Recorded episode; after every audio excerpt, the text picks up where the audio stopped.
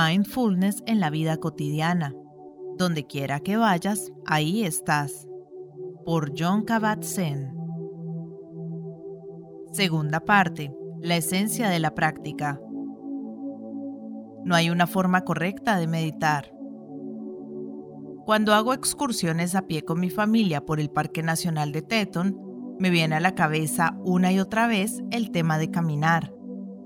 A cada paso, el pie tiene que pisar en algún lugar. Mientras subimos por berrocales, bajamos por pendientes pronunciadas, vamos por senderos o nos salimos de ellos, nuestros pies toman decisiones por nosotros en fracciones de segundo acerca de dónde y cómo pisar, en qué ángulo y con cuánta presión, y acerca de si hacerlo con el talón o con la punta, en rotación o en posición recta. Los niños nunca preguntan, papá, ¿dónde pongo el pie? ¿Debería pisar sobre esta roca o sobre aquella? Simplemente lo hacen y encuentran su propia manera de hacerlo. Deciden dónde colocar el pie a cada paso, no se limitan a pisar donde yo he pisado. Esto me dice que nuestros pies encuentran su propia manera de caminar. Si me miro los míos, me sorprenden la gran cantidad de lugares en los que podría pisar y la gran variedad de maneras como podría dar cada paso. También me sorprende cómo el pie, a partir de todo este potencial momentáneo que se despliega, al final se compromete con un lugar y una manera de pisar, poniendo ahí todo su peso, menos si se trata de una situación peligrosa, y a continuación suelta mientras el otro pie decide y avanza.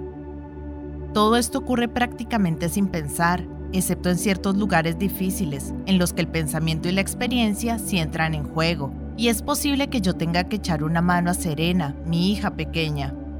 Pero eso es la excepción, no la regla. Habitualmente no nos miramos los pies ni pensamos acerca de cada paso. Miramos adelante y nuestro cerebro, que procesa toda la información, toma decisiones por nosotros en fracciones de segundo para que el pie pise adaptándose a las necesidades, según el terreno que tenemos debajo de los pies en ese momento. Esto no significa que no haya una forma equivocada de pisar. Debemos ir con cuidado y percibir nuestras pisadas. Lo que ocurre es que los ojos y el cerebro son muy hábiles a la hora de evaluar rápidamente el terreno y dar instrucciones detalladas al tronco, a las extremidades y a los pies. Así pues, todo el proceso de dar un paso sobre un suelo irregular es un movimiento de equilibrio exquisito, y todavía más si tenemos en cuenta que las botas y el peso de las mochilas complican las cosas. Pero esto es posible gracias a una atención plena que tenemos incorporada. El terreno irregular hace que esta atención plena se manifieste en nosotros. Y si recorremos un mismo sendero 10 veces, cada uno de nosotros resolveremos el problema de cada pisada de diferente forma en cada ocasión. Los recorridos a pie siempre se despliegan a partir de la singularidad del momento presente. Con la meditación ocurre lo mismo. En realidad no hay una manera única correcta de practicar, aunque también hay dificultades a lo largo de este sendero y debemos ir con cuidado para detectarlas. Lo mejor es ir al encuentro de cada momento con una actitud renovada, sosteniendo el vasto potencial de ese instante en la conciencia, lo miramos con profundidad y a continuación soltamos para entrar en el momento siguiente, sin agarrarnos al anterior. Entonces cada instante puede resumbar frescor, cada respiración puede constituir un nuevo comienzo, un nuevo soltar, un nuevo aceptar. Al igual que cuando caminamos sobre terreno rocoso, aquí no hay ningún tendría que que valga. Cierto es que hay muchas cosas que ver y que comprender a lo largo del camino, pero esto no se puede forzar, del mismo modo que no se puede forzar a nadie a deleitarse con la luz dorada del atardecer sobre los trigales o la salida de la luna en las montañas. En momentos así, lo mejor es no hablar en absoluto. Todo cuanto podemos hacer es estar presentes con esa inmensa belleza nosotros mismos y esperar que los demás también la vean en el silencio del momento. Las puestas de sol y las salidas de la luna hablan por sí mismas, con sus propios lenguajes, con sus propios lienzos. En ocasiones, el silencio deja espacio para que lo indómito se exprese. Del mismo modo, En la práctica meditativa, lo mejor es reconocer y respetar la propia experiencia directa y no preocuparnos demasiado sobre si esto es lo que tendríamos que estar sintiendo o viendo o pensando. ¿Por qué no confiar en nuestra experiencia en este momento del mismo modo que confiamos en que nuestro pie encontrará una forma de mantenernos en equilibrio mientras nos desplazamos sobre las rocas? Si practicamos este tipo de confianza ante la inseguridad y el fuerte hábito que tenemos de querer que alguna autoridad externa unja nuestra experiencia, por pequeña que sea y suele serlo, con su bendición, descubrimos que una especie de naturaleza cada vez más profunda emerge a lo largo del camino. Tanto nuestros pies como nuestra respiración nos enseñan a mirar por donde pisamos, a proceder con atención plena, a sentirnos realmente cómodos a cada instante, donde quiera que nos lleven nuestros pies, a valorar el lugar donde estamos. ¿Acaso no es este el mejor regalo que nos podrían hacer? Propuesta.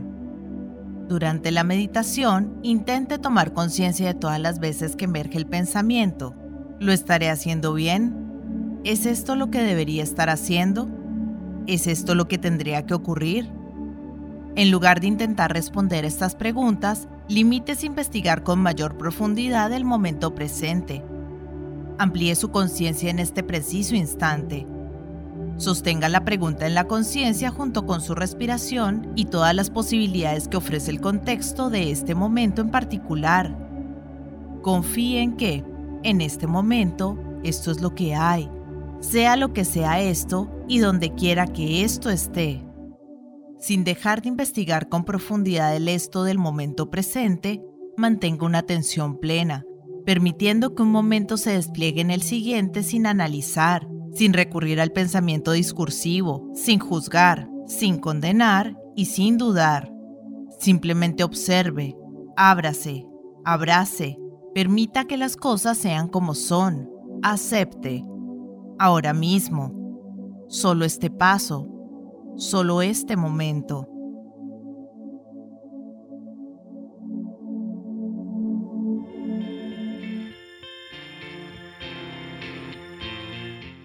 Hola gente, ¿cómo están?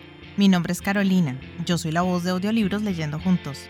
Este es un hermoso proyecto que pretende poner un poco de buena vibra y felicidad allá afuera, acompañando a las personas en su cotidiano con diferentes tipos de lectura, desde aventura, suspenso, terror, cuentos para niños, autoayuda, meditaciones, en fin, lo que se les ocurra.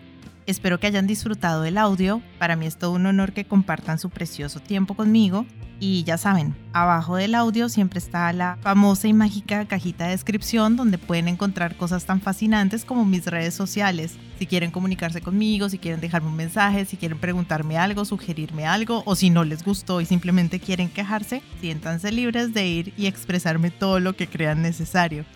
Pero si realmente les gustó el audio y me quieren apoyar, pueden pasarse por YouTube y seguirme y darle un me gusta a todo lo que disfruten. Ya si les caí súper bien, pueden dar una vueltica por Patreon, donde me pueden ayudar como las personas de apoyo y las personas incondicionales que por el valor de uno o dos cafecitos al mes me están apoyando un montón y me ayudan a seguir adelante. Y si vives en Argentina, te dejo los vínculos de Mercado Pago y de Cafecito. Por ahí también me puedes ayudar, si quieres. Quiero agradecerles el haber llegado hasta este momento del audio y espero que nos veamos pronto para pasar el rato leyendo juntos. Muchas gracias. Chao.